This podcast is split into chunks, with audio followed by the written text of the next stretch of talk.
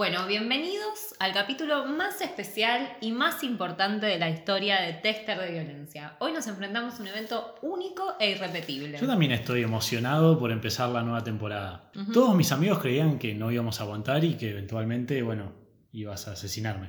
Bueno, todavía puede pasar, ¿eh? No cantes victoria. Hace mucho que no publicamos un episodio y empezaron a surgir algunas teorías. Hace un montón, ¿cuánto tiempo? Y un mes, más Un o mes, menos, un poco más. Había quienes creían que este podcast se había terminado, que nos habían cancelado, pero bueno, en realidad no somos lo suficientemente importantes como para que nos cancelen. No sé, habla por vos, yo. Otros también pensaban que nos habían linchado por vacacionar sin darnos cuenta en algún lugar en donde no somos personas gratas. Yo creo que mi teoría favorita es esa en la que yo te había asesinado y estaba prófuga de la justicia. La gente se pone muy imaginativa sobre las formas en las que podrías matarme. Bueno, tengo una idea. Mándenos DM a nuestro Instagram. No, por favor. tester.podcast las formas más divertidas en las que yo podría asesinar a Martín. No, Sí, quiero que nos manden dibujos y deleitarme viendo fanart de Martín totalmente destrozado. O bueno, siempre das tanto cariño. Igual ya te dije, este es un podcast True Crime. Es muy probable que buena parte de nuestros oyentes no estén del todo bien de la cabeza, digamos por algo eligen es- escuchar estas historias. Puede que realmente crean que querés que le manden estas cosas. Digo, Sí. Por ahí no, no entienden el chiste. no es chiste. Bueno, nada, los oyentes nos aclamaban, estaban exigiendo nuestra vuelta, nos frenaban por las calles, incluso una me No. cruzó y me dijo, ¿vos sos la de tester de violencia? Sos mucho más hermosa en persona. Eso nunca pasó. Sí estás, pasó. estás en tus delirios místicos de nuevo. No, no pasó. Bueno, y hemos recibido amenazas para que Hubo volviéramos. una sola amenaza y fuiste vos hacia mí. O sea, me dijiste o grabamos o te castro y te apuñalo con tu propio miembro. Bueno, es cierto, las amenazas fueron para vos. Amenaza en singular. Bueno, yo como decía, por mi parte solo recibo el amor del público. Buah, Sí, de verdad. dale. Igual cuando dije que este capítulo era muy especial, no me refería a nuestra vuelta triunfal ni la temporada 2022 de Tester de Violencia. Pasó algo mucho más importante en ese ¿Se tiempo. pudrió todo entre Rusia y Ucrania? No, no, más importante. Eh, ¿Messi tuvo COVID? Más cercano. Yo siento que Messi es muy cercano. O sea, es Mm. un chabón en sus 30 con grandes dificultades para hablar, básicamente para modular correctamente. Digo, en eso nos parecemos. En eso solo. Claro, por ahí en el caso mío es un poco más problemático porque no juego al fútbol y se supone que teniendo un podcast tendría que saber hablar. Deberías. Pero bueno, hablemos de lo importante. Hace varios años, no tantos, por favor, que no se confunda la gente, apareció un ser de luz en este horrendo planeta. Ah, mira. Una persona que vino a cambiar el rumbo de muchas vidas. Aparecí yo. Aplausos. No voy a aplaudir. Está aplaudiendo sola. Este es el capítulo especial del cumpleaños de Renata. Vamos a aclarar algo. Renata cumple el 17 de enero. La fecha ya pasó y hace bastante. Sí, pero deberías haberme escrito un capítulo, llenarme de regalos, lo mínimo que merezco. Nada de eso sucedió. A mí me hubiera encantado hacer un capítulo en esa fecha y celebrar el cumpleaños de la persona que más me desespera, pero bueno, pasaron cosas, ¿no? Sí, les vamos a contar. Resulta que mi torpeza y falta de cuidado hicieron que yo casi muriese en un accidente en bicicleta en mis vacaciones. Después volví a Buenos Aires y me agarré COVID. Totalmente bueno, esperable. Todavía me estoy recuperando. Me siento un poco débil, me baja la presión. Lo bueno es que si estás deprimida puedes hacerte creer a vos misma que está todo bien y que en realidad es todo el COVID. Repetí conmigo, está todo absolutamente bien en mi vida, toda esa angustia es COVID. Está todo absolutamente bien, toda esa angustia es Martín, digo COVID. Como estuve tan cerca de la muerte, ahora soy una persona renacida. Creo que todas estas experiencias traumáticas hacen que vos tengas que darme muchísimos más regalos para mi cumpleaños. De hecho, Martín, ¿Qué? ¿dónde están mis regalos? Te hice un gran regalo teniendo en cuenta... A ver, le explico a la gente. Teniendo en cuenta el parecido que tiene Renata con una gran diva del True Crime, de la que ya hablamos en un capítulo anterior, Ajá. Patricia Reggiani, la que asesinó a su esposo, a su ex esposo Mauricio Gucci. Recordemos que habíamos dicho que ella gastaba 10 mil dólares por mes en orquídeas. Sí, acá no hay 10 mil dólares en orquídeas, hay una puta orquídea. ¿Por qué no me junté con un Gucci? ¿Por qué me junté con vos? Porque me asesinarías. Bueno, igual me prometiste algo más, ¿eh? Dejá de hacerte boludo, me prometiste un compilado. El capítulo definitivo y solo para mí. Bueno, a ver, Renata es una persona caprichosa ¿Qué? y de cara a su cumpleaños se vuelve peor. Eh, y hace más de un mes no paraba de hablar de sus cumpleaños y sus caprichos, entonces la miré detenidamente y pensé, ¿qué es lo que realmente la apasiona? Sí. Lo único por lo cual ella realmente hace algo. Ajá. ¿Qué es lo que Renata más quiere en este mundo? Sí. Y la respuesta fue sencilla. Lo único, no.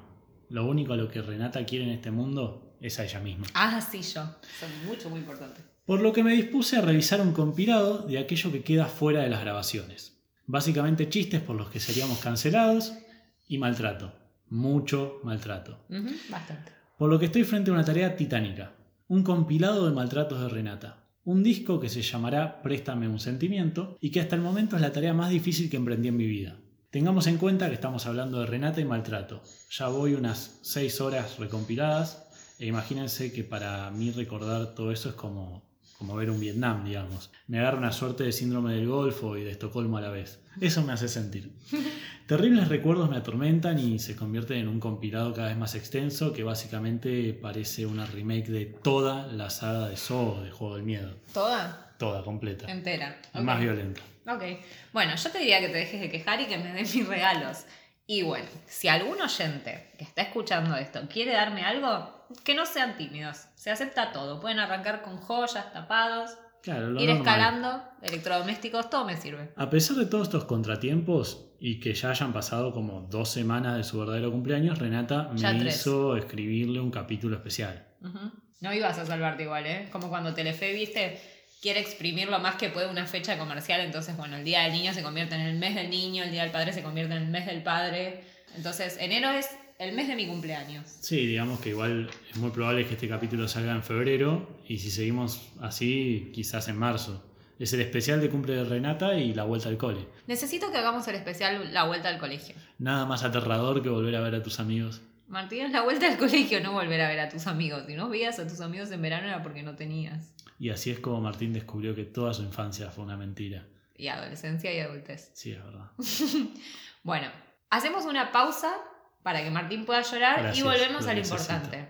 Casi muero. ¿Qué hubieras hecho sin mí? Y empezaría un casting para compañera de podcast. Los requisitos, alta, egoísta, caprichosa, poca dedicación al trabajo, título de abogada habilitante, posgrado en clavar el visto y desprecio por la raza humana. Me encanta. Para empezar.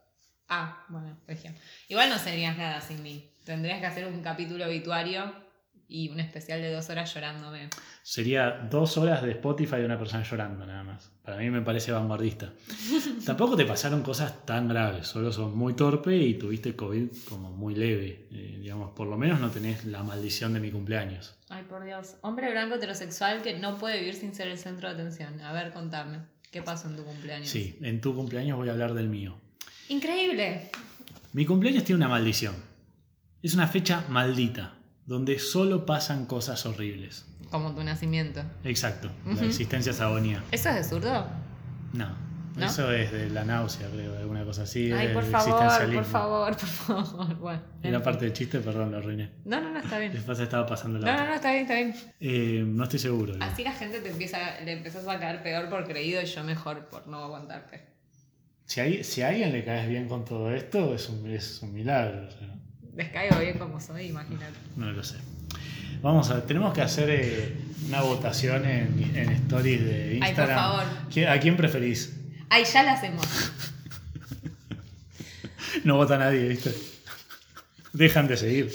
Caen 300 seguidores. Bueno, además de eso, además de la agonía, hubo tres años seguidos en los que en mi cumpleaños moría alguien. Ajá. Pasé muchos cumpleaños en velorios. Y se vuelve casi una competencia. Digamos, es una disputa por quién se lleva la atención. ¿Quién es el alma de la fiesta? ¿El que cumple años o la persona que murió? Si sos creyente, podemos decir incluso que la persona que murió no puede ser el alma de la fiesta, pues bueno, no tiene alma. Encima la gente es muy boluda, porque... Bueno, eso es algo que ya sabíamos. Eso coincidimos constantemente. Pero como que no saben... Menos nuestros oyentes, los amamos. No, Denos amamos, plata. Por supuesto. No saben manejar la situación y hacen cosas como en medio del velorio toda la gente llorando y sufriendo y se te acercan para decirte feliz cumpleaños, como totalmente felices. Tengo una pregunta yo. ¿Te deseaban primero feliz cumpleaños o te daban el pésame? Las dos cosas a la vez, lo cual era extrañísimo. Ok, O sea, no, estoy en un velorio, me, me sacaron la atención de mi vida, no estoy feliz. ok. Es una fecha en la cual ahora mis amigos y yo hacemos una suerte de necroprode. Apostamos por ver a quién le toca morir el 16 de abril de ese año. Interesante. Ya agenda mi cumpleaños, por favor, ¿viste? Ah, sí. Lo voy a agendar en mi agenda invisible. Así que si sos parte de un grupo de riesgo, el 16 de abril, quédate en tu casa. Bueno, igual, Martín, nada es peor que cumplir en enero. Los que cumplimos en enero, si hay algún oyente que cumple en enero, por favor, mándenos su, su, su experiencia. Somos seres sufrientes de por sí. O sea, ¿vos sabés lo duro que es que todos tus amigos tengan sus cumpleaños y vos te quedes sola? Lo sé, porque si bien cumplo en abril, época donde ya todos están disponibles, Ajá, hubo otro evento traumático en mi niñez que debo contarte. sí. Una vez decidí festejar mi cumpleaños en casa e invitar a muchos compañeros de escuela. Sí. No vino ni un tercio de los invitados. Ay, no. Es al día de hoy que mis amigos se burlan de mí. Yo también lo haría. Hacen bien. Yo de haberte conocido tampoco hubiese ido a tu cumpleaños. O sea, poder burlarte por el resto de tu vida es mucho mejor que ir a cualquier fiesta. Igual déjame decirte que la gente no iba a tu cumpleaños, pero no por, por ser en enero. Tus Sí, amigos, era por eso. No, tus amigos no querían Martín, verte por- porque eras malvada y querías hacer que todos se peleen entre sí. Contale a la gente lo que encontramos entre tus papeles. Contale, dale. Bueno, haciendo orden en casa un día que lo obligué a Martín a venir para Ay, que me viera ordenar, encontré Sí. muchas cartas que me mandaba con mis amigas y algunos dibujos de mi infancia y adolescencia. Sos el sueño de un terapeuta. O sea, como profesional de la salud mental, déjame decirte, ¿Sos sociólogo o algo así? politólogo, ¿cuántas veces te lo tengo que explicar? Bueno, es lo mismo. Cuando me leías esas cartas sentí que era el psicólogo que va descubriendo cómo su paciente se convierte a poco en una psicópata peligrosa y debo hacer algo como para evitarlo, o sea, no sé, salvar muchas vidas. Mm, Quiero resaltar algunas cosas interesantes que encontramos resolviendo tu pasado. Y ahora sí me pongo en el rol de psicólogo. Encontramos muchos dibujos en donde tu hermano está retratado de forma minúscula. Mi teoría es que lo odiabas, sentías que era una amenaza y que podía robarte el amor de tu padre. Pero nunca fue una competencia real. O sea, mi padre solo tiene amor para mí. Creo que es probable que hayas fantaseado con matar a tu hermano. No. ¿Puede ser? No, no. Lo dibujás cada vez más pequeño, como si quisieras hacerlo desaparecer. Esto igual no es lo peor. ¿Querés comentarnos sobre cómo manipulabas a tus amigas? Sí, eso me encantaba.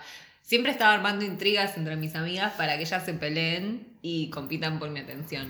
Rasgos narcisistas y ególatras. La verdad que no me sorprende igual. También encontramos muchos, pero muchos, dibujos sospechosamente fálicos. Eso habla de problemas paternos, Ajá, yo de estos un montón, ajá. y tu pésima capacidad para elegir parejas. Bien. Siempre te juntás con imbéciles. Sí, no puedo debatir con los hechos, a las pruebas me remito. Por último, y no menos importante, encontramos miles de dibujos donde te ponías al lado de tu padre. Y no sé si siempre en el rol de hija, lo ¿Cómo cual no? era todo muy confuso. O sea, tenían la misma altura, estaban muy pegados. Quizás habías dibujado a tu madre tan pequeña que no se podía ver en los dibujos, como hiciste con tu hermano. No hay forma de que pases un psicotécnico. O sea, te voy a hacer una- un test. O sea, te voy a pedir un ejercicio totalmente normal, casi de rutina, que se hace para entrar a cualquier trabajo, la Sí. gente lo debe conocer, que es dibujarte a vos misma debajo de la lluvia. Martín, no puedo dibujar ahora, estamos haciendo el capítulo, boludo. Creo que antes de empezar, por una cuestión de salud y por, también por mi propia seguridad, deberíamos hacer un pequeño test. Algo que tengo ganas de hacer desde hace mucho, quizás desde que te conozco. ¿Ser mi sugar daddy y que no tenga que preocuparme por mis ingresos? No, eso no. No, Ay. aunque, aunque tenemos que abrir ya una forma para recaudar con el podcast. O sea, siguen subiendo los seguidores en Instagram y no estamos, no estamos facturando. Dennos plata, ya. Queremos agradecer, de paso, Uy, no. Yo no ¿Qué quiero yo? agradecerle a nadie nada. a los seguidores sí. A los seguidores, sí. Pero sí. tenés que actuar como si fueras Sí, sí, una persona buena. Sí, sí, sí, sí. Sí, y además quiero regalos. Claro, pasamos los 2.000 seguidores en Instagram. Bien. Que para nosotros, que somos personas no famosas, es un montón. Martín es no famoso. Bueno, Yo en mi fantasía soy famoso. Lo que quiero hacer es un test. Estuve revisando las revistas científicas de vanguardia para poder armar este test. Bien. Ah, por eso me pediste que compre la Cosmo, la revista Gente, la Laila para ti. Por eso mismo, total rigurosidad científica. Todos, No, en, sí, me, me basta. todos en sus casas pueden hacerlo con nosotros. Se viene el test de tester de violencia. Repito hasta para, para, para las consignas. Se viene el test de tester de violencia para saber si sos un potencial asesino serial. Aplausos. Bravo, me gusta que ya aplaudamos todo. Bueno, pregunta 1. Sí, me encanta esto. Atendé. Sí. Desde sus casas también. ¿Yo tengo que responder en vivo o...? Responde en vivo. Ok, perfecto. Es por mi seguridad esto. Bien. Y la de toda la población. Bien. Una anciana está por cruzar la calle en rojo y ser aplastada por un camión. ¿Pero es ciega o algo? No, es una anciana. Ah, estúpida. Esperá la pregunta. O sea, no puede ser ¿Pero por qué va peor que las respuestas. rojo? Ok. Por error, porque no se dio cuenta. ok, ok. ¿Usted qué hace? Sí. A. ¿Le grita y hace todo lo posible para salvarle la vida? Ujú. B. ¿Se paraliza del miedo? Ajá. C. No se involucra. Ok. O D. Graba con el celular, lo sube a TikTok y tiene que irse de la cena por estar llorando de la risa. Pensando también que ya vivió lo suficiente la vieja, por lo menos va a quedar inmortalizada en un video gracioso. Bien. Que se cae esa vieja por no mirar al cruzar la calle. Ok, yo creo que sé, no me involucro, pero Ajá. porque no tengo TikTok porque ya soy una señora. Ah, está bien. Si no, hubiese estado Así bien. que, bueno, contesten en sus casas. Claro. Hasta ahora venís afando. Bien. A ver, vamos con la segunda. La mascota que lo acompañó durante su niñez muere. Sí. ¿Usted qué hace? Bien. A. La entierra y llora. B. No llora y compra otra mascota. Sí. C. Llora y sigue con su vida sin necesidad de duelo. O la D. El dolor la hace querer tomar venganza. Quiere enfrentarse a la finitud de los seres vivos. Por lo que mata a todas las mascotas de la cuadra y en sus ratos libres del trabajo en el hotel de su madre se vuelve taxidermista. A veces toma prestada ropa de su madre y un cuchillo de cocina. Bien, yo creo que iría por la opción A, la entierra y llora, Bueno, porque ya me sucedió en mi cumpleaños pasado. ay, qué triste, es como Sí. maldición. Sí, sí, sí, muy triste. O sea, unos días antes. Pero entonces no volvería a comprar otra mascota. Y sí estaría queriendo tomar venganza, pero contra la humanidad en, en pleno. Bueno, parece bien. Yo ya te imaginaba vestida con la ropa de tu madre y el cuchillo de cocina. No, no nunca No, querría ser de mi tu madre. padre, claro. Ay, sí. La fantasía de Renata de disfrazarse de su padre. Tercera. Sí. Está manejando y el conductor. Vengo bien igual, ¿eh? Sí, la verdad que venís mejor de lo que yo imaginaba. Está manejando y el conductor atrás accidentalmente hace una mala maniobra y lo choca. Bien. ¿Usted qué hace? Ujú. A. Frena, intenta hablar con él y le pide los datos del seguro. B. Lo putea por la ventana pero evita el contacto físico evitando la violencia. Cagón. Ujú. C. Baja del auto y se pelea. Sí, esa me gusta. D. Finge no haberse dado cuenta. Lo persigue hasta su casa. Analiza todos sus movimientos y una noche entra a la casa del hombre para asesinarlo. Le arranca la piel del rostro para hacer una máscara. Se pone esa máscara y se acuesta a dormir junto a la esposa del hombre. Por la mañana, durante el desayuno, asesina a toda la familia con la máscara del padre de hogar puesta. Está bueno porque hay un poco de tu fantasía ahí de ser el padre. Sí, ¿no? pero no, no me gusta porque seguro ese hombre es un... Es- sí. O sea, si hace una mala maniobra, es un pelotudo. Mi padre nunca haría una mala maniobra. Pero así es que un buen skinker igual. está bien, pero yo voto por baja del auto y se pelea. Bueno, puede ser. Puedo mandarle alguna barra en la cabeza, un Un cuchillazo. navajazo. Está bien. Bueno, Sí, sí, sí. sí. bastante Sí. bien. Mejor de lo que yo imaginaba. Bien, Te tengo menos miedo que antes. ok. Igual lo psicópata que tengo que estar para pensar toda la respuesta de, ¿no? Increíble. Bueno, la cuarta. Pierde en un juego de mesa con amigos. Hay odio perder en juegos de mesa. A. Acepta la derrota, Sí. entiende que a veces No. se pierde. No, jamás. B. Se enoja y exige inmediatamente revancha. Ujú. C. Se enoja y no vuelve a hablar con sus amigos. No, esa no, porque si no, no tendría revancha. O la D. Sí, Se enoja y prepara su venganza. bien. Los invita a su casa y los encierra en su sótano, forzándolos a participar en un juego basado en torturas y perversiones. Solo a través de una feroz competencia a muerte podrán escapar. Solo la traición entre ellos y quebrando sus espíritus lograrán recuperar su libertad. Me recuerda un poco a las cartas igual. de Si amigas. tuviese sótano, sería la D, pero como no Tenés tengo. saltillo. Bueno, sí, la D. Con algunos leves cambios. Torturas de arcilla. Eh, hay que explicar que tenés un taller de arcilla. Taller de arcilla, Dios mío, sos tan ¿Cómo se ignorante. Proseguí. 5. Por último, ¿cuánto tiempo tarda usted en retirar efectivo del cajero? Salvo que seas hijo de primo, ya te respondo. Segundos. O sea, es segundos, soy Sí. muy rápido. Ah, a veces tarda un poco más, pero entiendo que es un cajero y no, es un- no son unos fichines. C, soy algo torpe, pero hago lo que puedo para mejorar. O D, tardo un montón, no me importa en lo que estén atrás. Lo único importante es que yo consiga mi dinero. Bien, yo soy A, pero podría fácilmente asesinar a quienes sean B. Yo creo que vos sos A, pero no te importan los que estén detrás. Lo único importante es que consigas tu dinero. Sí. Básicamente Ni los que estén a rápida, los costados y ni los que estén adelante. Claro. Yo solo quiero dinero. Bueno, los resultados son claros. O sea, sos un peligro para la sociedad y deberían encerrarte y comerse la llave. Sin embargo, prefiero aprovechar toda esta locura para hacer un podcast. Bien. Digamos que esta es tu terapia y sos una psicópata totalmente funcional. Me agrada, me sirve. Bueno, ¿te doy el dibujo quizá? Ah, verdad, el dibujo ese. A ver cómo te dibujaste bajo la lluvia. Estoy preciosa. Renata, Ajá. ¿quién es este señor que está al lado tuyo sosteniendo un paraguas? Mi papá, obvio. ¿Quién más? Bueno, esto es mucho peor de lo que yo esperaba. Avancemos, que ya la introducción quedó larguísima. Sí, como todo lo que haces vos. Bueno, sepan entender, este es un capítulo especial. Hace mucho que no grabamos. Teníamos ganas de hablar.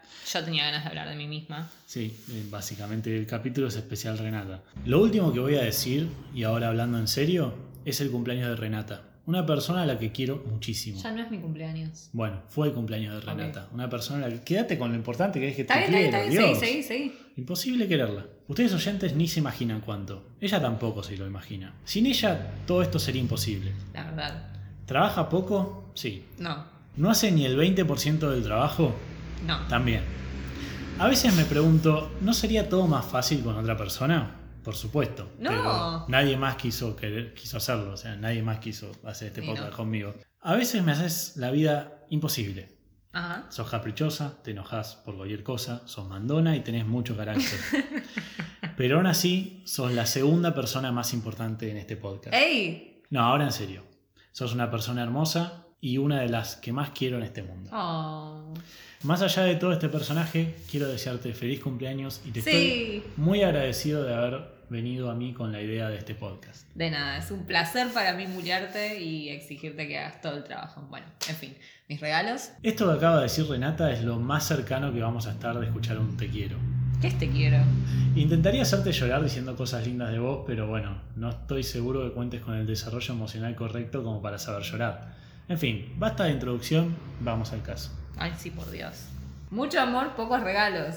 Fue muy difícil encontrar un caso. En lo primero que pensé fue, es el cumpleaños de Renata. Sí, Pensé- aplausos. Ya está, ya pasó. Ya, ya la gente aplaudió, ya está feliz. Bueno, está bien. Ya te dije que sos hermosa, ya está. Sí. Pensemos características de ella y busquemos casos que tengan que ver. Se me ocurrió primero su enfermiza obsesión con su padre. No pero... es enfermiza. ¿no? Sí, ella es enfermiza. Pero ya hicimos un capítulo sobre incesto. Después pensé en una mujer asesina, pero para eso están los Bloody Mary. Seguí pensando en otras características y en rigor todas ellas las compartía con otros psicópatas de los que ya hablamos. Luego de buscar algo tan específico encontré directamente un asesino capricorniano, como Renu, que se suicidó el día previo de su cumpleaños. O sea, ya conectaba un montón de características, incluso los cumpleaños en velorios. Pero le pregunté a Renata, ¿vos qué querés hacer? Y su respuesta fue, hagamos el robo del siglo. Sí, aplausos. Siempre traigo las mejores ideas. Y le dije, pero ¿qué tiene que ver esto? O sea, si siempre hacemos asesinos. Y me dijo, a mí qué me importa. Yo quiero hacer el robo del siglo, es mi cumpleaños y en mi podcast hago lo que quiero. Sí, hago lo que quiero. Además es true crime, no solo asesinatos. La temática quedó por demás definida. La característica esencial de mi querida Renu Sí. no es todo lo que nombré anteriormente, sino su esencia. Su esencia son los caprichos. Bueno, nada, solo pido lo que me merezco. Para mí, si este podcast algún día te da un club de fans por verte famosa y Sí, rica y sí, todo eso, Ay, debería llamarse. música para mis oídos. El club de fans debería llamarse Kim Jong Renata. Me encanta, me gusta. Muestra autoridad. Puedo hacer como Kim Jong-un con su tío y si me contradecís hago que te devoren perros hambrientos. Arranquemos. Bueno, ya se habló muchísimo del robo del siglo. Por lo menos en Argentina es muy conocido y volvió a tomar fama unos años atrás por la película. Creo que por nuestra parte podríamos agregar algunas cosas. Me parece que es, en este caso el contexto lo es todo, ¿Otra vez estás poniendo cosas aburridas en mis casos? por supuesto. Dale. Tenemos muchos oyentes de otros países que por ahí no conocen lo que fue la crisis del 2001. Por suerte. No vamos a explicarla en detalle, Por suerte. pero hay que imaginar que si al día de hoy todavía rebota en la memoria colectiva argentina la crisis del 2001, en el 2006 era esto todavía más potente. Para esa época ya nos encontrábamos saliendo de la crisis, una de las más grandes de nuestra historia, pero el recuerdo estaba muy fresco, en especial la relación con los bancos. Había como una gran desconfianza. En el 2001 se dieron algunas escenas dantescas que parecían inimaginables. Dantescas. Sí, había Check. que usar. Los ahorristas perdiendo todo en los bancos, muchísimas personas perdiendo los ahorros de sus vidas, gente mayor no pudiendo comprar medicamentos o comida, un crecimiento exponencial de la pobreza y desocupación. Yo me acuerdo que no me dejaban ir al Unicenter ni comprarme cosas, era devastador. Problemas de niña blanca, clase media. Había marchas y movilizaciones en todo el país, exigiendo trabajo, y el gobierno, la respuesta que daba era una brutal represión.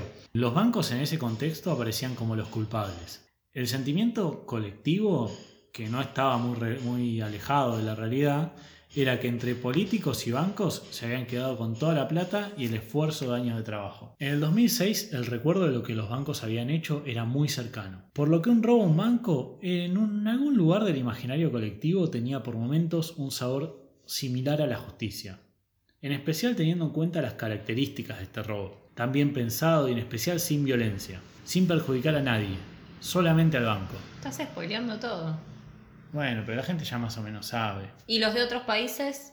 Bueno, que sepan de Si historia son de otros países y Martín les está spoileando todo el capítulo, sepan que yo estoy en desacuerdo. Bueno, yo spoileo todo, ya fue. No murió nadie. Ni tenían planeado dañar a nadie.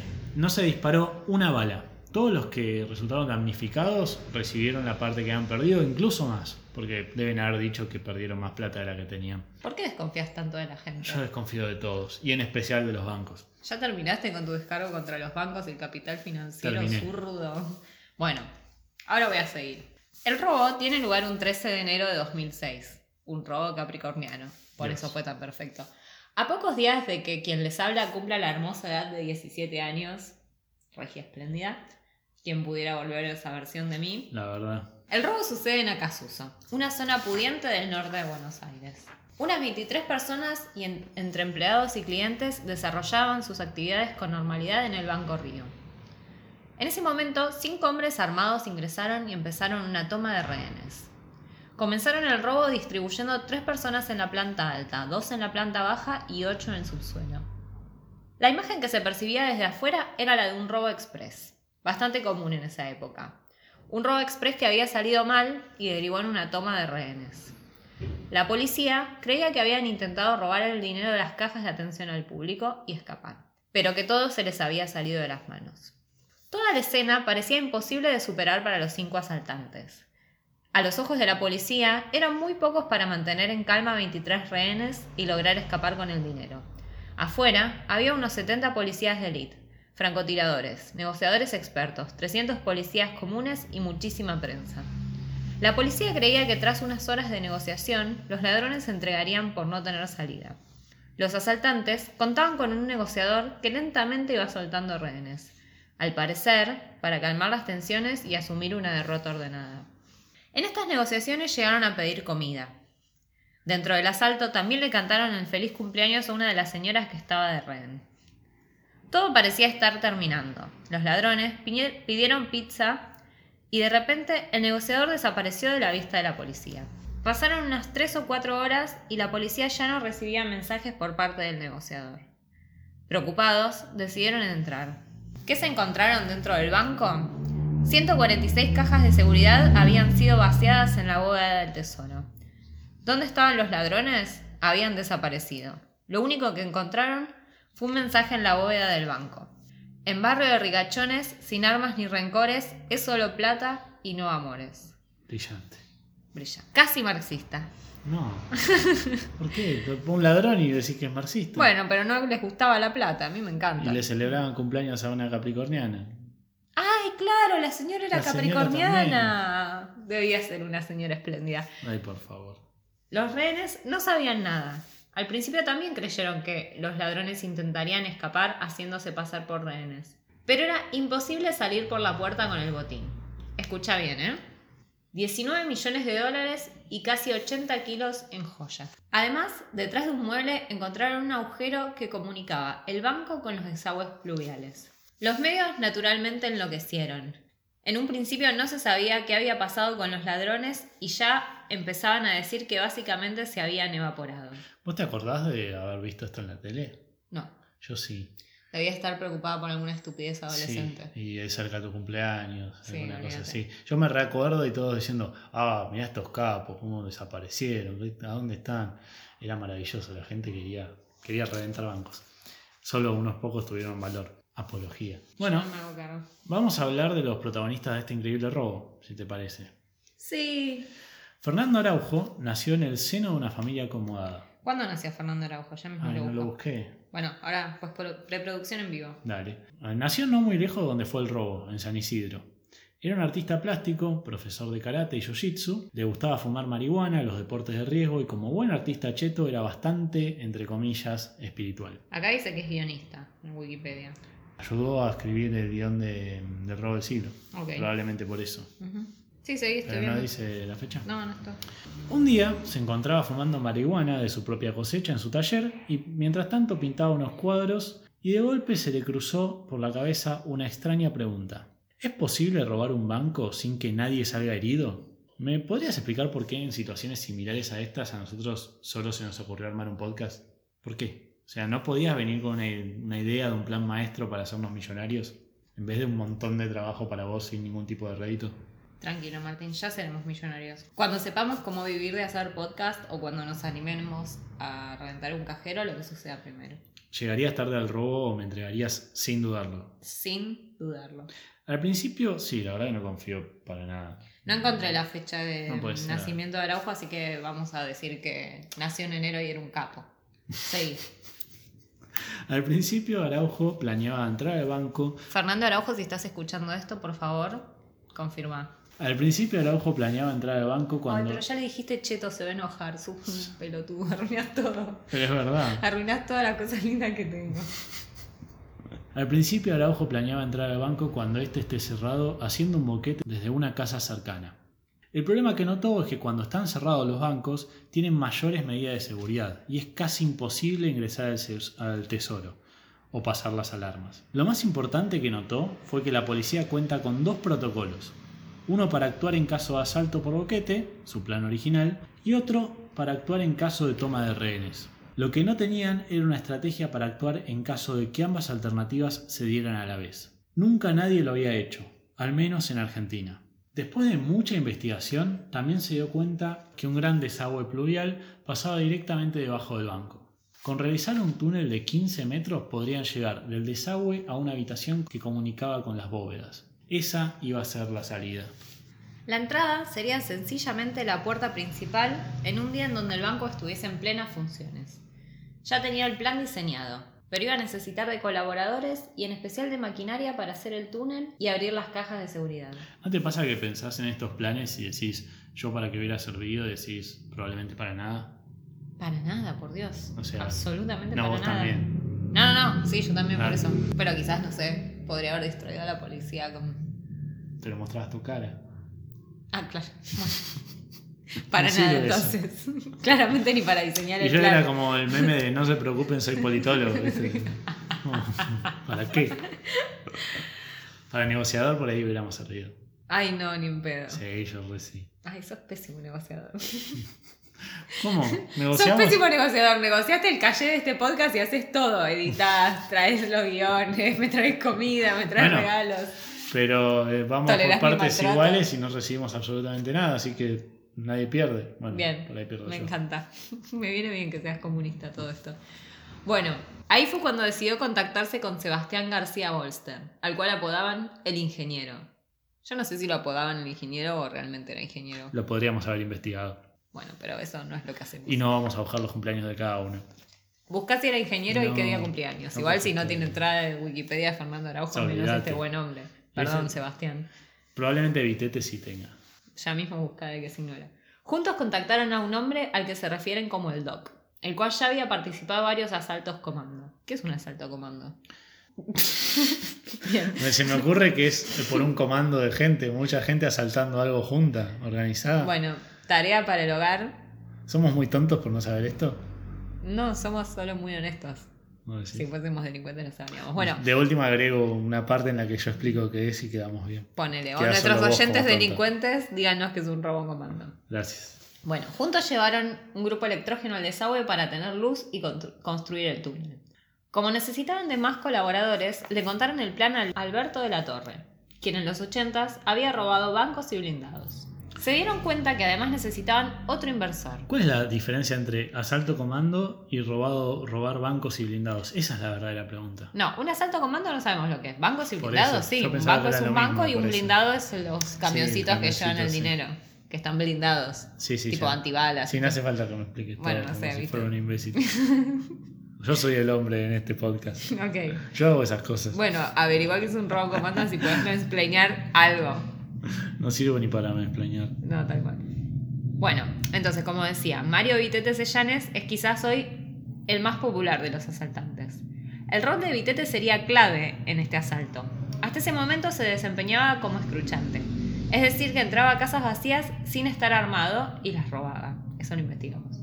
Lo conocían como el hombre araña, por trepar a balcones para entrar a robar. Incluso llegó a contar que le había robado joyas a la mismísima regia diva de los almuerzos. Aplausos. Mirta Legrand, que es un personaje ya recurrente. Sí, ya demasiado recurrente del podcast. Cállate. Vitete fue el negociador de la banda, para lo cual estudió teatro y oratoria. Nos vendría bastante bien, ¿no? Estudiar esas cosas a nosotros por ahí.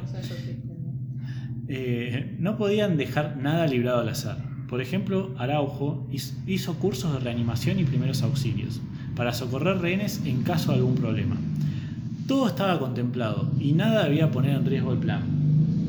La elección del banco no solo estuvo sujeta al desagüe, sino también a buscar una zona de clase alta donde a los clientes no les suponga un gran problema y donde el banco fuera a recompensar rápidamente sus pérdidas, sumado que probablemente el botín sería mayor. Todos los días entraban al desagüe disfrazados de operarios de empresa de servicios y cavaban el túnel al banco. Tardaron aproximadamente un año en los 15 metros. Entraban con todo tipo de herramientas. Necesitaban que el túnel dé al desagüe del cual escaparían en botes inflables. Para ello necesitaban que el desagüe se encontrase inundado. Aquí entra la importancia del ingeniero García Bolster. Usando sus conocimientos construyó un dique para inundarlo. Todo el movimiento que hicieron bajo tierra hizo que dos días antes del asalto las alarmas antisísmicas del banco sonaran tres veces. Como no encontraron nada, decidieron desconectarlas por creerlas falladas. Después de muchísimo trabajo, llegaron con el túnel a tocar concreto.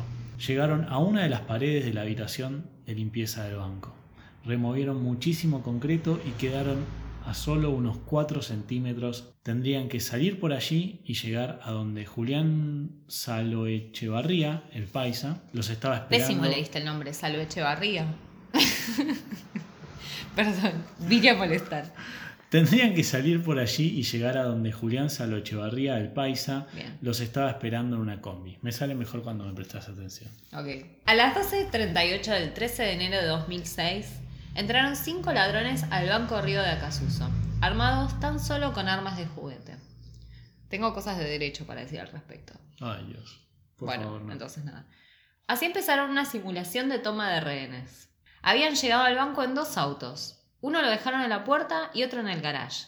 El de la puerta era para hacerle creer a la policía que escaparían por allí. Y en el otro estaba la máquina con la que iban a romper las cajas fuertes. Nadie se imaginaba todo lo que estaba pasando bajo tierra. Mientras tanto, el paisa los esperaba en una combi a varias cuadras del lugar, y el ingeniero estaba dentro del túnel esperando la orden para romper los 4 centímetros de concreto que faltaban para unir el túnel y el banco. Los asaltantes entraron disfrazados. Fiesta de disfraces. De la Torre estaba vestido de médico. Pará, ¿de qué te hubieras disfrazado en un asalto de banco? María Antonieta. Buenísimo. Un poco, no es muy cómodo. Yo el zorro. Como más vintage. Ok, Es un homenaje a mi abuela que le gustaba mucho el zorro. ok. Que murió en tu cumpleaños. No, esa no, esa es otra. Ok. Bueno, de la Torre estaba vestido de médico. Vitete tenía un traje gris, un kipá, un falso bigote y, anto- y anteojos descartables. ¿Es un kipá o una kipá? ¿Qué- ¿Yo cómo voy a saber? No lo sé, es como un chipá. ¿El chipá o la chipá? Sí, igualito. Es, es una... No, no, es como que es de, de- de La- artículo neutro. El chipá también tiene que ver con una identidad religiosa milenaria. No, eso es riquísima el chipá. Nuestros oyentes paraguayos, si quieren mandar chipá o misioneros, yo agradecidísima. Hay chipá también acá, nos pueden mandar desde acá. Sí, pero no es tan rico. Eso es verdad. Bueno, igual yo probé los chipás también en Bolivia que se llaman cuñapé y son un sueño, así que oyentes bolivianos que quieran mandar eso, los recibo. El señor del kipá, o la kipá, rápidamente se puso un pasamontañas y tomó el rol de negociador. Contaba que había estado preso y llevaba la libertad unos 15 días. No iba a tener problema en matar a todos. Era una gran puesta en escena que hacía parecer un robo express a las cajas del banco. Para despistar, Araujo simuló intentar huir con un rehén ni bien llegó a la policía. Todos actuaron constantemente de forma de mantener a los rehenes tranquilos. Los dejaban tomar agua, hablar por teléfono, fumar y no los habían atado. Los distribuyeron en los diferentes pisos del banco para que la policía no ingresase, ya que por protocolo no pueden ingresar a una toma de rehenes hasta saber que de un solo golpe pueden desarmar a los asaltantes y que ningún rehén saldrá herido. Los asaltantes eran conscientes de la historia reciente respecto a los robos de bancos. En 1999 se dio la famosa masacre de Ramallo. Esta sí no me la acuerdo. En otro robo, a un banco con rehenes, la policía actuó sin ningún criterio y terminó en un final trágico. Tres rehenes fueron usados como escudos humanos y la policía disparó, escucha bien, 48 veces en 36 segundos al auto. Ah, bien. Dos de, dos de los tres rehenes murieron y desde entonces existen otro tipo de protocolos que explican cómo actuar frente a la toma de rehenes. Los asaltantes sabían todo eso, necesitaban que toda la situación interna fuera de calma y que la policía creyera que lentamente se iban a ir rindiendo. Incluso si algún rehén parecía muy nervioso preferían soltarlo, para evitar que reaccione y sabotee el plan. Los medios jugaban un rol muy importante, porque los rehenes que salían iban contando que los trataban bien y la gente llegaba incluso a generar simpatía con los asaltantes. Esto me lo recuerdo. Cada liberación les servía para ganar tiempo. Vitete era un experto negociante e hizo la actuación de su vida. Yo como María Antonieta hubiese sido mejor. igual. Yo como el zorro, olvídate. ¿Qué hubieses hecho, boludo? Le hubieses dado un Haciendo espadachín al... Y vos que le cortabas la cabeza a todos los rehenes y No, entraba. no le cortaba la cabeza, a ella le cortaban la cabeza. verdad, tiene hubiese sentido. comido pastel. No nos llevamos, la- tráiganos pastel en vez de pizza. Comiendo macarons. Al poder los rehenes llamar a sus familiares, estos fueron acercándose al banco y la presencia de los mismos y de los medios de comunicación hacía que por nada del mundo la policía pudiera entrar a la fuerza. Yo no hubiese ido de ser familiar. Tres tener un calor. Seguro gente que tardó mucho en el cajero. Seguro, Seguro. tal cual. Por eso quedaron de Sí, rehenes. Si no, Si no salían al toque y ya está. sí. Y seguro no Merecían. fueron a buscar plata para regalarme algo para mi cumpleaños porque no recuerdo haber recibido muchos regalos en 2006. Lo resentía que estás. Sí, obvio. Más de- son 16 años de distancia. ¿Cómo Eh, hiciste tan rápido la cuenta? soy una persona muy inteligente. Ah, bueno. Todo lo que quieran escuchar a Martín siendo soberbio, escuchen por favor este capítulo. Otra masacre de Ramallo no era entonces una posibilidad. Mm. Digo, eso era lo central que pensaban los asaltantes. Vitete negociaba desde una oficina con ventana a la calle. Por el lado de la policía conversaba con Miguel Sileo. Mientras todo parecía ser la negociación de una entrega ordenada de rehenes, los ladrones vaciaron las cajas de seguridad y terminaron de picar la pared. Finalmente, Vitete le dijo al negociador que iban a entregarse, que ya no tenía sentido alargarlo más, pero que antes querían una cosa. A ver, algo que casualmente Renata pide como parte del contrato para co-conducir tester de violencia. Sí, ¿qué? ¿Se imaginan qué es? Orquídeas. Plata. Pizza. Sí, pizza. La verdadera razón por la cual hace, Renata este podcast. Las harinas. Y la fama, Sí, que todavía no llegó. todavía así no que por ahora las harinas. Encargaron pizza de fogaceta y luego de eso la negociación se cortó. Vitete dejó de estar a la vista de la policía. Bueno, yo les quiero contar. ¿Puedo contar esto? Sí, ya me, ya me avergonzaba lo suficiente cada Bueno, yo les quiero contar que Martín, después de haberse informado acerca de este caso y después de haberlo escrito y leído varios artículos y Qué demás, vergüenza, Dios. sí, se avivó de que los ladrones habían pedido pizza de fuga Z, porque se iban a fugar. Es espectacular. Es, es muy genial igual la- el sentido de humor de los ladrones. Sí, pero vos no lo, no lo Bueno, enganchaste. no lo- los, los policías tampoco. Vos con el diario del lunes sí lo tendrías que haber Pero enganchado. qué rápido que te hice la cuenta recién. Impactada. Los ladrones se habían ido por el agujero y taparon el hueco con un mueble. Se fueron a las 15.40. Pusieron pegamento en sus dedos para no dejar huellas, barrieron los escombros y hasta colocaron pelos que habían comprado en una peluquería para confundir a los investigadores.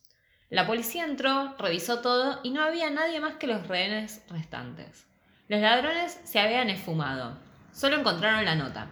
Sospechaban de los rehenes, pero lo que no sabían es que habían escapado en dos gomones, uno de ellos a motor por el desagüe. Hicieron 600 metros hasta llegar a una alcantarilla. Luego subieron otros 300 metros hasta otra alcantarilla y al abrirla el paisa los estaba esperando en la combi con un hueco en el piso. No tuvieron ni que salir a la calle, entraron directamente a la combi desde la alcantarilla. Para ganar más tiempo, dejaron en la entrada del túnel una bomba falsa que habían fabricado con luces LED y una batería de teléfono. Para cuando descubrieron el túnel, los policías tuvieron que perder muchísimo tiempo con una unidad antiexplosivos. Esto en la película es diferente, ¿viste? El tipo saca la bomba rápido porque como que... No la saca rápido. Sí, en la- bueno, en la película lo hacen como para darle dramatismo. A los ladrones les sobró el tiempo. Ya estaban repartiendo el botín y tomando cerveza. Incluso por la televisión se veían a ellos mismos, porque a pedido de la policía se transmitía todo con 20 minutos de retraso por si pasaba algo. Les llevaban, escucha, 7 horas de ventaja a la policía. Ellos habían huido a las 15.40 y los policías bajaron al túnel a las 22.30. Mientras festejaban, secaron la plata. Una de las bolsas se había caído al agua. Se despidieron y juraron nunca volver a verse. Parecía haber sido el robo perfecto. Todo el mundo hablaba de ello. Los medios cubrieron la noticia sin cesar. Y en la opinión popular la mayoría admiraba este asalto donde no había habido víctimas, donde no se usó violencia y, y en rigor el único que había perdido era el banco. Una institución a la que la población le tenía muchísima bronca por la historia reciente argentina, lo que Martín contó al principio. El problema fue que no pudieron controlar todos los factores. No pudieron controlar el factor humano. Y acá viene el agua sucia. Ay, Carajo, lo que más nos gusta. Me da bronca igual toda esta parte. La esposa de la torre, Alicia Di Tulio, sospechaba que su marido se iba a fugar con el dinero y un amante, por lo que decidió contarlo todo.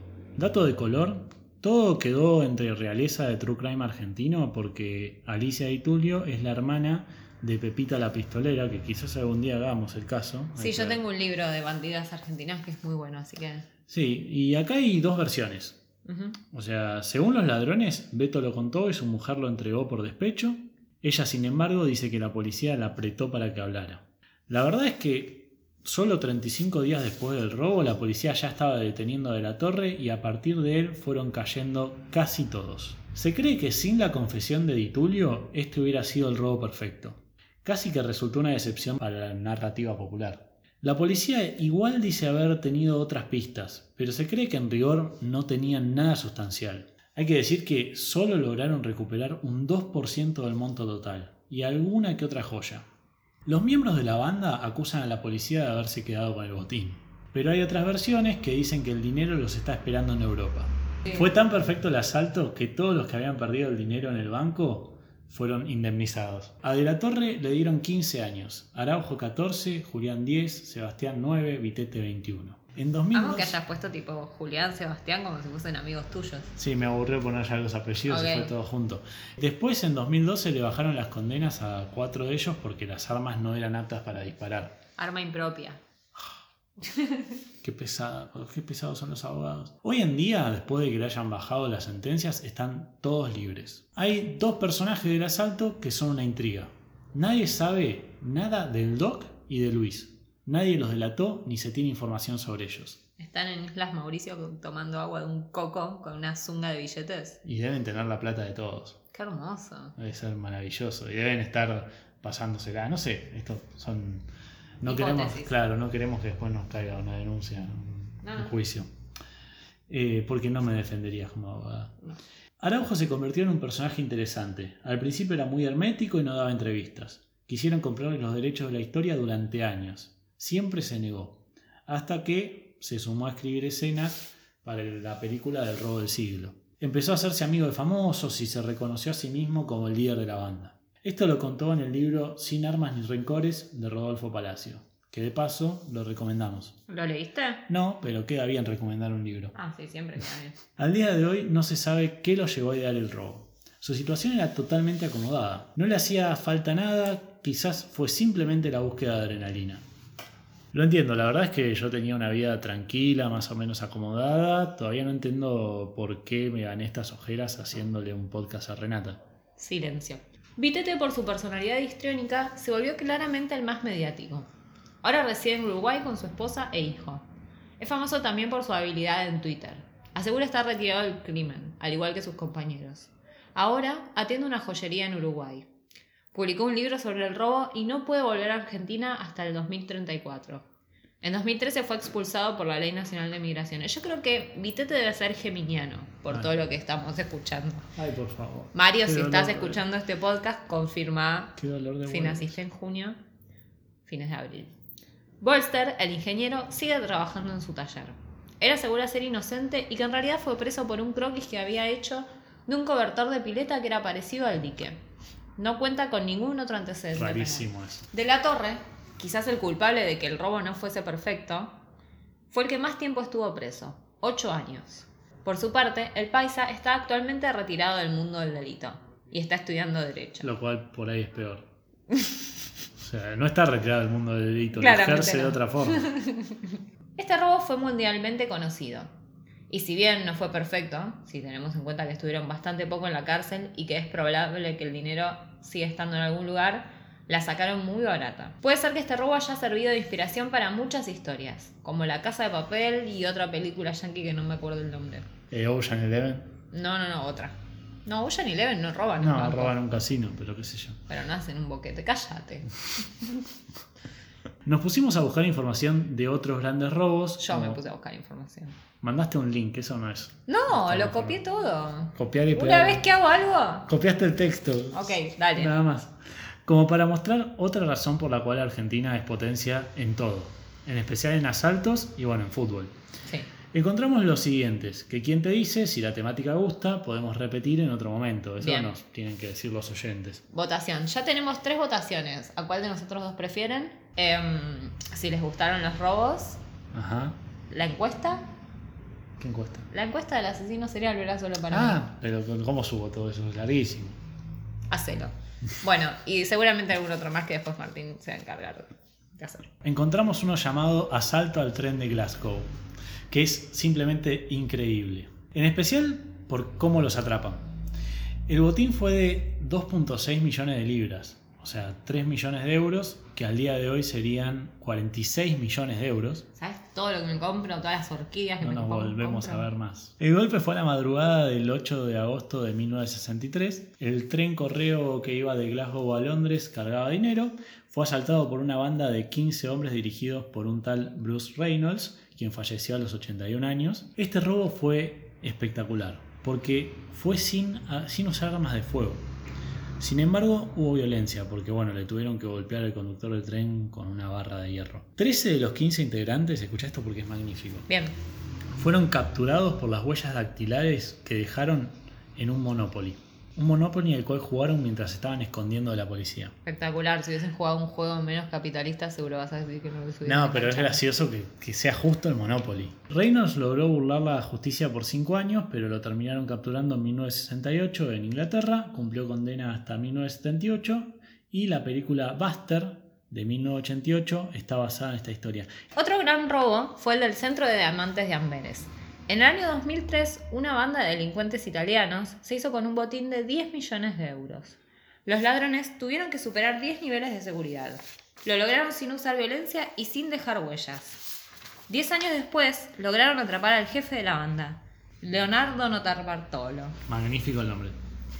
que fue condenado a 10 años de prisión. Unos años después sucedió otro robo muy parecido que conmocionó a la industria del diamante. Un grupo de hombres armados robó un cargamento de diamantes valorado en 50 millones de dólares en el Aeropuerto Internacional de Bruselas. Los ladrones iban disfrazados de policías. Entraron al hall del aeropuerto a bordo de dos vehículos y amenazaron con armas de fuego a la comitiva que transportaba las joyas. Cometieron el robo en apenas 5 minutos. Es- Hasta el momento tampoco hay detenidos. ¿Por qué no me robaste unos diamantes? En 5 minutos 50 millones. Quiero diamantes. No te puedo dar diamantes, a menos que los robe, pero no sé si Eso estoy quiero. preparado para robar. Bueno, dale, seguí. Eh, después encontramos el robo al Museo Isabella Stuart Gardner de, Bo- de Boston. El 18 de marzo de 1990 los ladrones se llevaron 13 obras de arte de Degas, Rembrandt y Vermeer. ¿Se, escribe, ¿Se dice Vermeer o Vermeer? Porque es holandés, no sé. El, el botín fue de 300 millones de dólares. El golpe fue tan simple que por eso parece imposible. Dos ladrones disfrazados como policías accedieron al recinto cuando estaba cerrado, asegurando que venían a- por una llamada de emergencia. Un llamado de emergencia, No, baby. no hace falta, Ven aquí rápido. Listo, listo, ya está.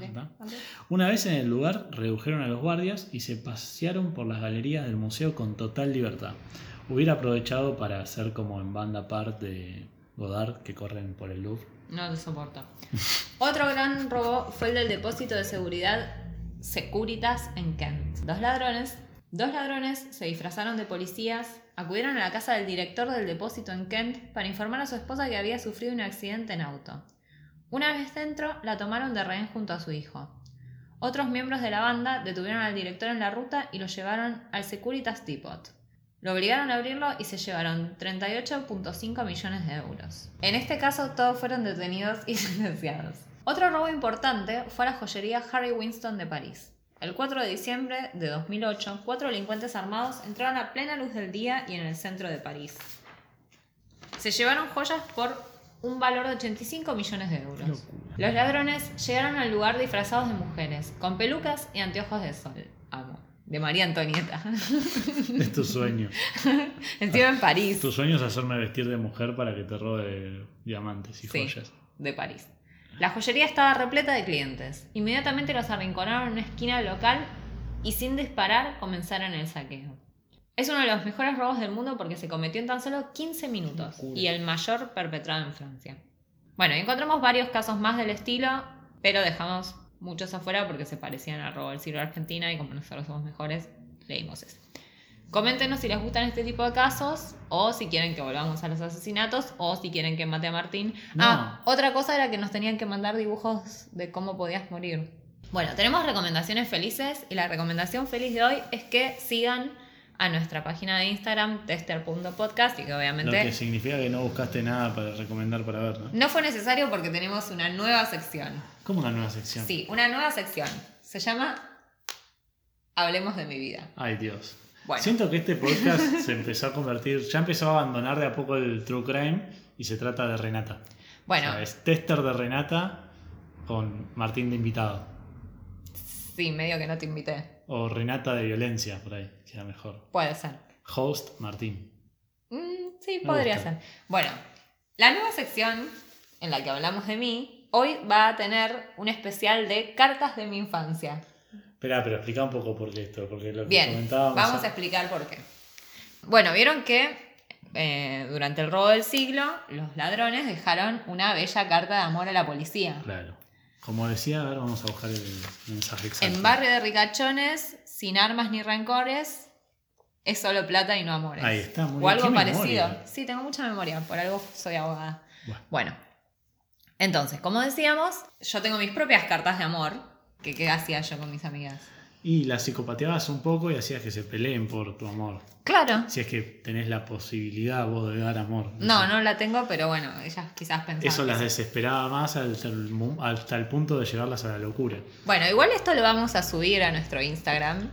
Quizás hay historias, no el feed, ¿no? Es un poco mucho, sí. Bueno, pero vamos a tener que censurar bastante los nombres. Claro, se está volviendo esto cada vez tan autorreferencial. es insoportablemente autorreferencial. Los voy a poner en contexto. Yo tenía una amiga que la vamos a denominar Azul en este podcast. Claramente no es un nombre real. No son los nombres reales. Todos los personajes, como es las advertencias de las novelas al principio. Después pone una. Claro. Esta amiga que yo tenía, que vamos a denominar Azul, eh, fue mi amiga durante la primaria Azul y. claro le podemos decir. Cállate. Durante la primaria y la secundaria. Entonces, como decía, teníamos esta amiga, Azul, que durante la primaria estaba celosa de otra amiga mía, que vamos a denominar Agostina.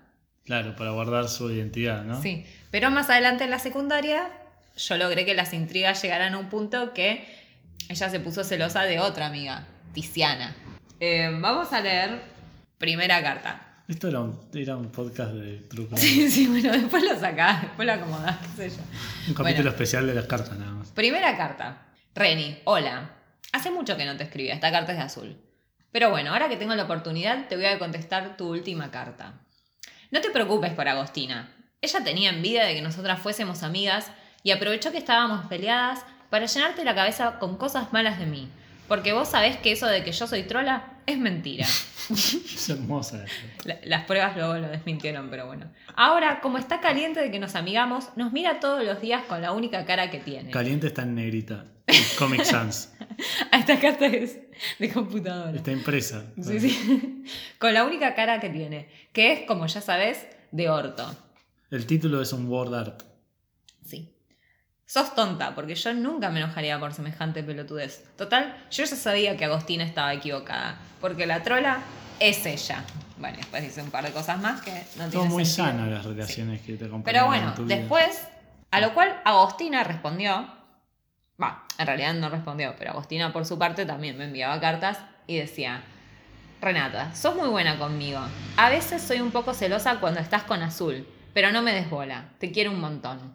Sí, el nivel de toxicidad y cómo haces pelear a El la nivel gente de por tu amor. toxicidad iba increyendo, pero bueno, ahora tenemos resaltadas algunas otras misivas de Azul. Sí, llegó al punto en el que esta tal Agostina desapareció de la historia y yo te pregunté y no sabemos qué pasó. Yo le dije a Martín que se mudó a otro país Para mí se hizo monja algo Pero para preservar su identidad vamos a inventar una historia paralela, como que está presa o que se hizo monja. Carta de azul, en la secundaria. O sea, ya Agostina que no lo olvido y ahora Tiziana es la nueva que la desvela. Últimamente no estamos mucho juntas. Vos estás todo el tiempo con Tiziana y Coqui. Coqui tampoco es Coqui. Y conmigo no. Y eso me pone triste. Y después me deja un beso enorme escrito H-E-N-O-R-M con H, enorme. En otra oportunidad, eh, Azul, yo les quiero contar que yo tenía un novio en esa época y eh, nada, cuando mis padres no estaban en la casa aprovechaba para ir con este muchacho. Zorra. No, pero no pasó nada justamente porque Azul me delató con mi madre No. de que yo me iba a juntar con este pibe, mi madre cayó y fue terrible. Y después quedé súper castigada y nunca más me dejaron sola, así que como les dije, nada pasó. Bueno, entonces después de hacer eso, Azul me escribe. Yo sé que estás re enojada conmigo, pero entendé que no lo hice de forra, porque sabes que te quiero horrores y que todo esto lo resufro, porque siento que ya no sos la amiga que me apoyaba en todo, porque ahora lo único que te importa es ese chico y que Tiziana no esté mal, nada más. Pero acordate que aunque no seas más mi amiga, yo siempre te voy a estar esperando con mi corazón abierto para ofrecerte todo mi amor. Sos la personita que más quiero en este mundo. Ah, y en otra oportunidad me escribe, vos sabés que sos la personita... ¿Por qué personita? Yo era alta y ella enana. O sea, yo era una persona, ella sería una personita. Junto con Nachito, que le dan sentido a mi vida. Bueno, y ahí escribe como un- una cosa medio cuasi suicida. Que si los pierdo por alguna razón ya no va a haber ningún motivo para seguir luchando contra el camino Ay, más no. difícil. La vida. La vida entre comillas, puso. Usó mal comillas. bueno. Ustedes son las personas más maravillosas que existen en este miserable mundo con C. Son los únicos que me conocen de verdad, los que saben lo que siento, los que saben cuando estoy mal con solo ver mis ojos, los que enfrentaron al mundo conmigo. Pará, Ah. niña blanca y rica, ¿qué problema tendrías para enfrentar al mundo? Los que estuvieron conmigo en los momentos más difíciles, los que me hicieron entender el valor de la vida, Ay, por favor. los que me brindaron su hombro en cada caída. Los que me devuelven la sonrisa y la felicidad luego de cada lágrima. Bueno, y así sigue infinito. Y después dice, Reni, no me dejes por favor. Ay. ¿Sabes? Es como un ex tóxico. Sabes que me duele saber que cada día de mi vida trato de hacer lo posible porque disfrutes tu vida al máximo. Y se lo agradeces únicamente a Tiziana. Que sea la única a la cual le decís gracias, entre comillas también y en mayúscula, por cada palabra que te dice. Pero ahí lo, lo usó bien, entre comillas. Pero ¿qué pasa por lo que trato de hacer yo? Sé muy bien que lo único que te interesa es su ayuda, pero me duele saber que te pierdo cada día, cada vez más. Olinas, ¿cómo andimos? Ya eso. Yo estoy muy triste por varias cosas, como por ejemplo, porque sé que ya no somos las amigas que éramos antes, y eso me duele mucho. Pero ¿por qué nos separamos con C? Si yo te sigo llevando en lo más profundo de mi corazón, si seguís siendo esa lucecita que me ilumina cada vez con ese que estoy mal y cada vez con ese nuevamente que derramo una lágrima. Bueno, es consistente. Yo quiero decir que ningún novio en mi vida me escribió cosas tan íntimas como esta chica. Para mí, Es probable. bien. Bueno, y esta que es el colmo de lo tóxico y creo que es la que vamos a subir a las redes Lo que le sociales. quiero decir a la gente es que tiene dibujada gente llorando. Sí. Eso ya es un montón. Sí, y hay un dibujo que muestra como ella está sola en el aula y yo estoy con otras amigas. que después también lo podemos subir. Hola, ¿cómo andás? Yo acá bajoneada porque ya no estás conmigo y ahora estoy solita. ¿Cómo me gustaría que vuelvas a estar conmigo y estemos juntitas de nuevo como antes que éramos inseparables? No sabes lo feo que se siente estar solita sentada en el otro lado del aula y sin tener a nadie con quien hablar y reír. Espero que alguna vez en el mundo, otra vez con ese, volvamos a estar juntas como antes y que nadie nos pueda separar. Vos, por lo menos, tenés a Tiziana y a las demás para estar, y te puedes sentar con alguien, no como yo que estoy solita en una punta del aula y aburrida. No puedo hablar ni con la pared. Estaba re obsesionada. Sí, a ver. Y después, en muchos colores y letras enormes. Yo solo quiero una cosa. Apa. Que vuelvas. No te vas a olvidar de todo lo que hicimos juntas, ¿no? Hicimos con Z. Espero que no. ¿Por qué nos separan? No sé quién nos había separado. No sé, porque solo sé que nada ya va a ser como antes. Y que este cambio nos va a separar. Porfi, volvé. ¿Vos querés volver? Y un corazón Está todo en la misma llorando carta, y o sea, triste. a mí todo me sale mal. Vos te vas y me dejas sola. Y después, tipo, Nico se enoja conmigo y no sé por qué. Por favor, por lo que más quieras, volvé. Y más dibujos llorando.